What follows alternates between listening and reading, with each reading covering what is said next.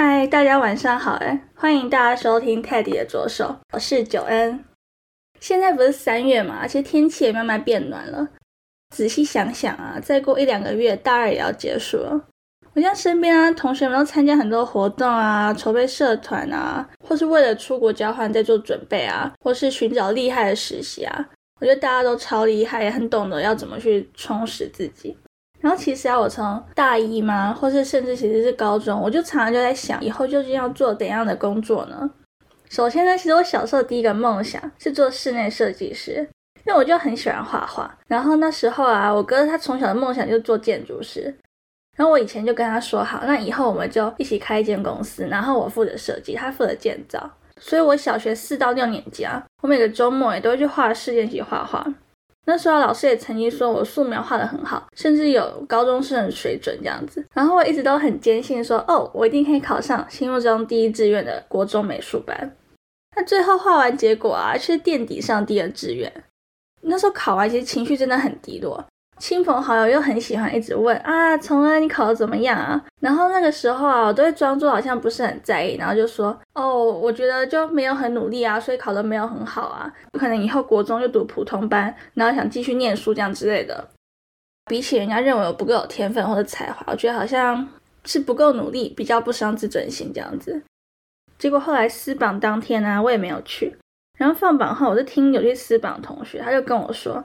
那年呢，因为会考改制，然后很多人呢就放弃读国中美术班，他们想要去读私立的国中，然后为了要一路直升到高中。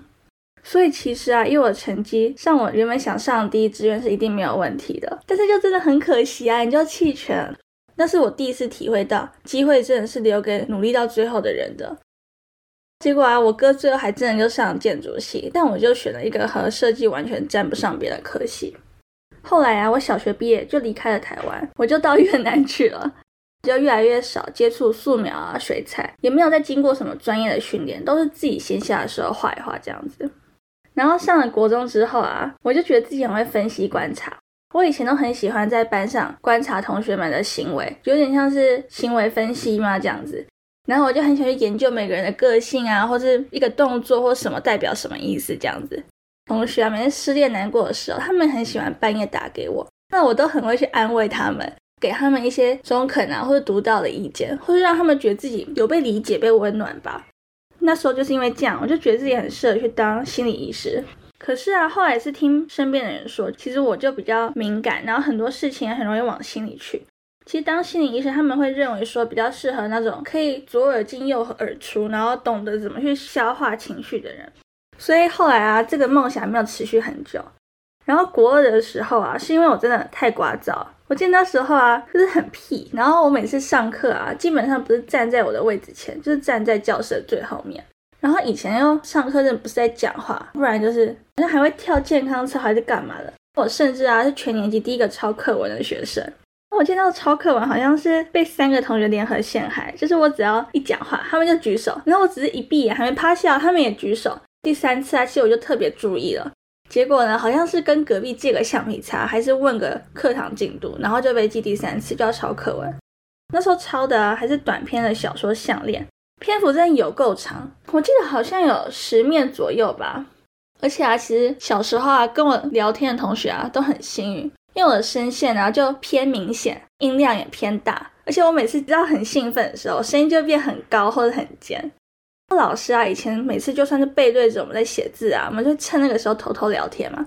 老师就会说：“黄春给我站起来。”我每次站起来就可以辩解：“老师，那个谁谁谁在跟我讲话。”老师通常都是就不会理我，真的是哦，蛮可怜的。不过也因此啊，老师就跟我说：“啊，你那么爱讲话，就去参加演讲比赛啊。”所以我的演讲比赛生涯就以这种很奇妙的方式开启了。我从大概国二到高三，每年只要学校有演讲比赛，我都会参加。基本上除了升学，还有疫情的时候停办，我一共参加了三届，获得了两届的冠军，一届的亚军。但是我们学校人其实比较少，所以竞争没有那么的激烈。然后我那时候啊，就觉得自己好像找到自己擅长的东西。可是后来啊，就是高一的时候，我是当学校的司仪，然后我就觉得我的声音就是很难练得很沉稳，就很容易就是飘飘的。大家应该也听得出来，我尾音很容易上扬。以前的主任又很喜欢开玩笑说，我的声音啊，比起念那种升旗典礼开始，更适合念颁奖那种慰问性的。同年呢，我和班上同学组乐团演出，我是当主唱。然后我当主唱也都一直唱不好，我的乐手都超 carry，然后也很会带我，他们都会教我要怎么去数拍子啊，或是跟拍啊。然后我那时候就是唱的很不好，然后我还记得我唱到一直在吃龙角散啊、喉糖啊什么，然后嗓子也都快坏了。而且我还记得我初赛唱的是林俊杰的《当你》，决赛唱的是陈绮贞的《喜欢上你时的内心活动》。然后原本那两首歌都是我很喜欢的歌，因为我练完之后真的超讨厌那两首歌，只要别人一放或者在我面前提起，我真的是会有点想要暴怒的感觉，歌单上真的也不能再出现了。其实经过这些事情之后，我就开始对自己的声音越来越没有自信。然后每次啊别人问说哦你擅长什么，喜欢什么，或是辅导师啊要填一些资料，我也都越来越回答不上来，因为我很怕啊我感到自信的失误会被他人否认。我前阵子啊看韩剧《二十五二十一》，就看到了一句很喜欢的话：当一个跳芭蕾的小女孩遇到瓶颈想要放弃的时候，她妈妈就问她说：“你究竟是真的喜欢跳芭蕾呢，还是喜欢被别人称赞的感觉呢？”只将芭蕾啊换成任何东西啊都是适当的。仔细想想啊，我觉得我不管是画画也好，或是演讲，还是唱歌，或是很多尝试过的东西，我都是喜欢别人去称赞我，或是一些奖项啊、肯定啊。只要当一遇到瓶颈或者失败的时候，我就很容易去放弃，或是找理由逃避这样子。虽然我觉得啊，奖项啊跟称赞真的是前进的很大动力，但仔细想想，那么轻易的去放弃自己喜爱的事物，真的也很可惜。别人简单的一句无心之话，其实也不能代表什么。其实我有时候啊也会想，如果我哪里想去撕榜，然后一路画画画上去，那现在会不会就不一样了呢？或是说，如果我有继续练习唱歌，呃，不对，唱歌好像 有点为难大家，就努力到最后吧。就算可能结果会很惨，或是说很受伤，但努力到底，你就不会有遗憾了。